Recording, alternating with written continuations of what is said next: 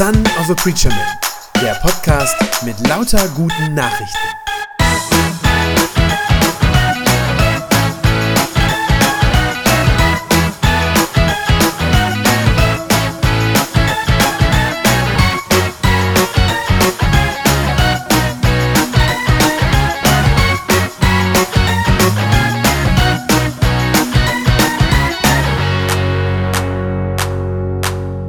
Ja, weiter geht's mit den Themen, die ihr euch in der Online-Umfrage gewünscht habt. Die Frage heute war so formuliert, oder es war gar nicht richtig als Frage formuliert, es war mehr so ein Aussagesatz.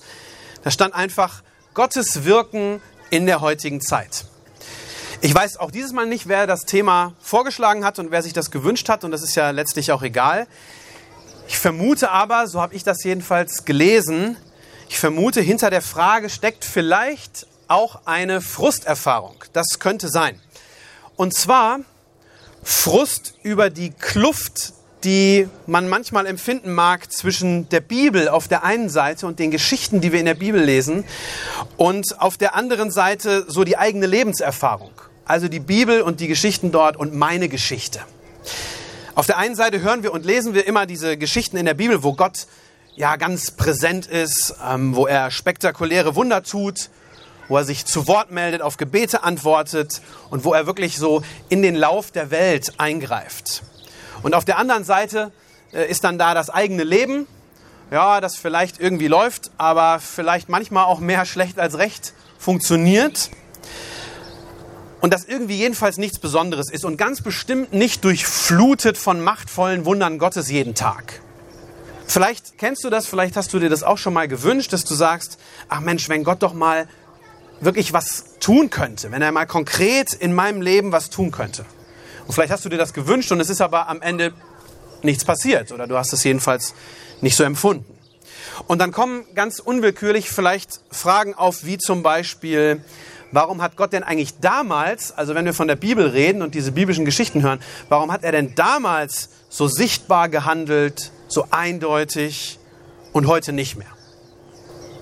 Oder man könnte noch einen Schritt weiter gehen und sich vielleicht dann sogar fragen, sind diese alten Geschichten in der Bibel dann überhaupt wahr?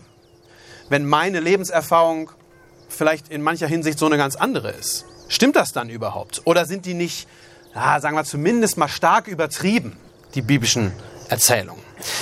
Nicht wenige Menschen sagen ja auch, ja, wenn ich nur einmal so ein Wunder erleben könnte, wie das in der Bibel beschrieben äh, wurde, wie die Menschen das damals erlebt haben, wenn ich Gottes Wirken einmal so sehen dürfte, dann würde ich auch glauben. Also ich, vielleicht habt ihr das auch schon mal gehört, dass Leute sowas sagen. Ich frage mich dann immer, wenn ich das höre, wirklich? Wenn du so ein Wunder sehen würdest, stimmt das? Würdest du dann wirklich glauben? Ich habe heute eine Geschichte aus der Bibel mitgebracht, in der Gott auch ganz real, ganz sichtbar, ganz greifbar äh, gehandelt hat und wo trotzdem diejenigen, die das damals miterlebt haben, es eigentlich gar nicht glauben konnten. Aus der Apostelgeschichte, Kapitel 12. Ich lese uns die Geschichte vor. Petrus wurde ins Gefängnis gebracht. Zu seiner Bewachung wurden vier Gruppen von je vier Soldaten abgestellt, die einander ablösen sollten. König Herodes wollte ihn nach dem Fest vor allem Volk den Prozess machen.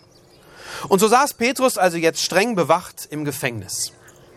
Die Gemeinde, also die anderen Christen, aber beteten Tag und Nacht inständig für ihn zu Gott.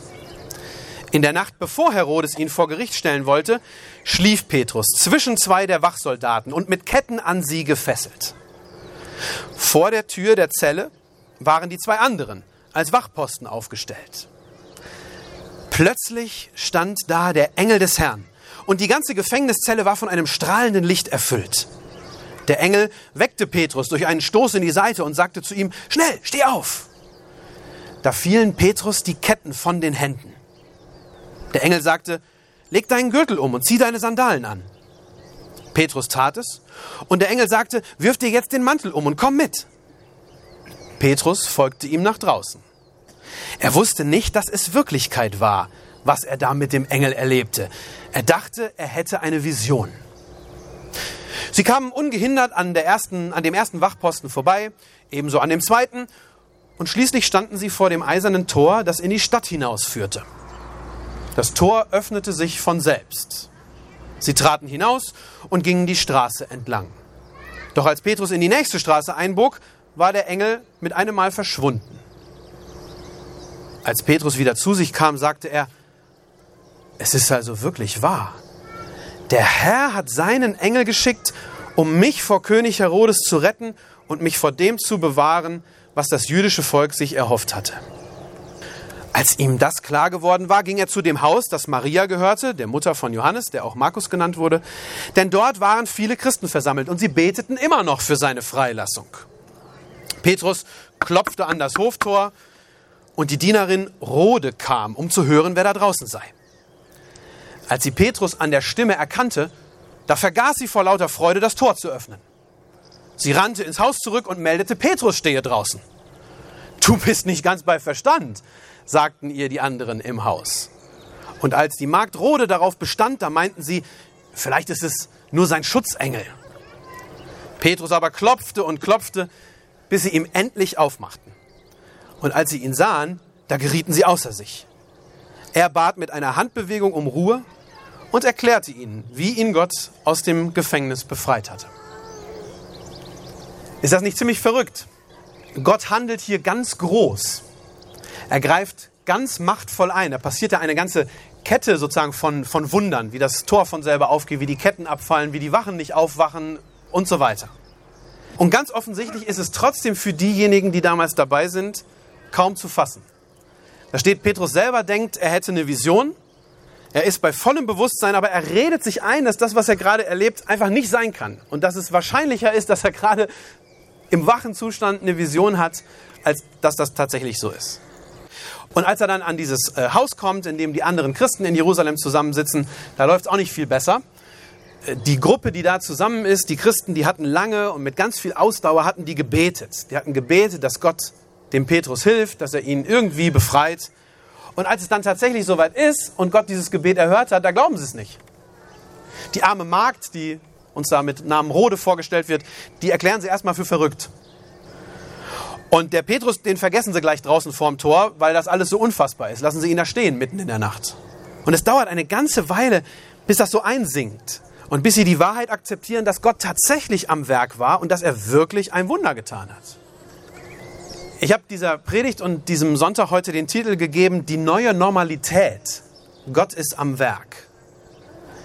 Aber wie ist das jetzt? Ist sowas wie in dieser Geschichte normal? Kann man sagen, das ist normal? Sind solche Geschichten von diesem spektakulären Handeln Gottes, diese Wunder, die da passieren, ist das wirklich die neue Normalität sozusagen für jeden Christen? Ich glaube, an dieser Geschichte von Petrus kann man zwei Dinge sehen. Zwei Dinge, die beide ganz wichtig sind. Das eine ist, Gott ist tatsächlich ein Gott, der Geschichte schreibt. Das klingt vielleicht auf den ersten Blick banal, ist aber ganz wichtig auch im Unterschied zu anderen Glaubensrichtungen und anderen Religionen, wo die Götter oder der, der, der Götterhimmel manchmal sehr, sehr weit weg ist und fast nichts mit uns und unserem Leben zu tun hat. Es ist ganz anders. Der Gott, von dem die Bibel erzählt, der hat schon immer ganz real, ganz konkret, wirklich in die Weltgeschichte eingegriffen und in die Geschichte von Menschen eingegriffen. Prominentestes Beispiel vielleicht die Schöpfung. Das ist sicherlich der Eingriff in die Weltgeschichte schlechthin, dass er die Welt überhaupt in Sein ruft. Und dann durch die Bibel hindurch, dadurch, dass er äh, die Geschicke des Volkes Israel lenkt, wie Gott ganze Königreiche erst aufkommen lässt und dann wieder fallen lässt. Und dann natürlich, ganz wichtig, Gott greift in die Weltgeschichte ein durch die Auferstehung Jesu von den Toten. Die Auferstehung von Jesus, ich glaube, das ist die größte und wahrscheinlich die machtvollste Tat Gottes. Wirklich ein, ein Machterweis, dass er stärker ist als der Tod. Und diese Auferstehung ist ja ganz sichtbar an einem ganz bestimmten Punkt und zu einer bestimmten Zeit mitten in der Menschheitsgeschichte gesehen, äh, äh, geschehen. Also unser Gott ist ein Gott, der mit uns Geschichte schreibt. Für ihn, für ihn ist das tatsächlich normal, dass er in der Welt handelt. Ja, das ist für unseren Gott normal. Das ist das eine. Das zweite, was man an der Geschichte von Petrus aber auch sehen kann, für uns ist das erstmal gar nicht normal auf den ersten Blick. Selbst Menschen, die an Jesus glauben, Menschen, die Gott vertrauen, auch solche Menschen sind erstaunt und überwältigt, wenn Gott dann wirklich sowas tut und so machtvoll eingreift. Auch für Christen ist das nicht unbedingt total normal oder jedenfalls nicht auf einer täglichen Basis, dass sowas passiert wie das, was wir gerade in dieser Geschichte gehört haben. Im Gegenteil, es ist auch für uns immer wieder erstaunlich, wenn Gott wirklich handelt. Und ich glaube, er überrascht uns ganz oft mit dem, was er tut. Aber ich glaube auch, je länger du mit Gott und mit Jesus unterwegs bist und dein Leben mit ihm lebst, ich glaube, desto öfter, desto häufiger wird das auch vorkommen, dass Gott tatsächlich in deinem Leben etwas tut. Das sind nicht immer unbedingt so diese großen und beeindruckenden Wundergeschichten wie diese Petrus-Geschichte, obwohl, und das ist mir ganz wichtig, obwohl die auch vorkommen. Ich glaube, das kommt bis heute vor, dass Gott solche wundersamen und wunderbaren Dinge tut, da wo er es für nötig hält. Ich glaube, da tut er das immer noch. Auf eine Art bleibt das immer überraschend für uns, wenn Gott am Werk ist. Ist doch auch überraschend. Und andererseits wird es doch, wenn du mit Gott unterwegs bist und mit ihm lebst, wird es doch tatsächlich auch zu so etwas wie einer Art Normalität, dass du sagst, doch, ich habe das schon mal erlebt. Und offenbar greift Gott hier heute wieder ein. Dass Gott real ist, dass er ein lebendiger Gott ist, der auch auf unsere Gebete reagiert, der sichtbar handelt, das kann mit der Zeit ein normaler Gedanke werden, dass du sagst, ja doch, ich weiß das. Das ist so. Zugegeben, an diese neue Normalität muss man sich erst einmal gewöhnen. Man muss lernen, das als Normalität anzusehen oder als Normalität zu akzeptieren.